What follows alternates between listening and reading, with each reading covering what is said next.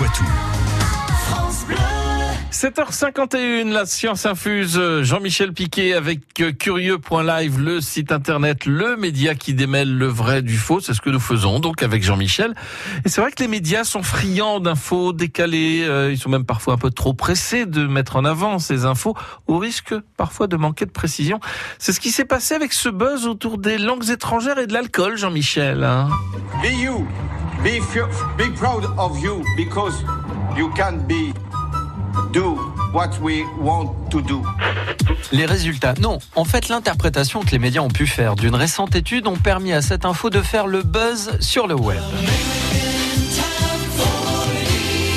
Une équipe de chercheurs anglais et hollandais aurait défini grâce à leur étude qu'on aurait une meilleure prononciation en langue étrangère en ayant bu de l'alcool. Or, il faut apporter quelques nuances. Ça dépasse tout ce que j'ai pu imaginer.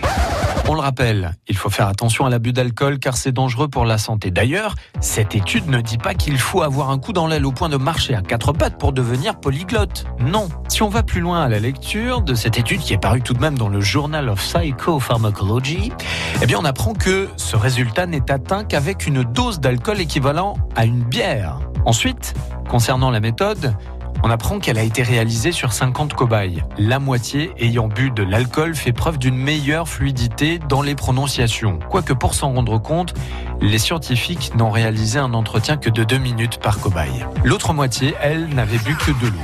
On notera tout de même que 50 personnes pour cette étude, c'est peut-être un peu léger, non? De plus, la moitié avait conscience de boire de l'alcool, donc on ne sait pas vraiment si l'amélioration de leur prononciation est due à un effet biologique, dû à l'alcool, ou si alors ce n'est qu'un simple effet psychologique. Je sais pas ce que vous en pensez, mais la prochaine étude devrait peut-être utiliser la technique des placebos pour plus d'objectivité.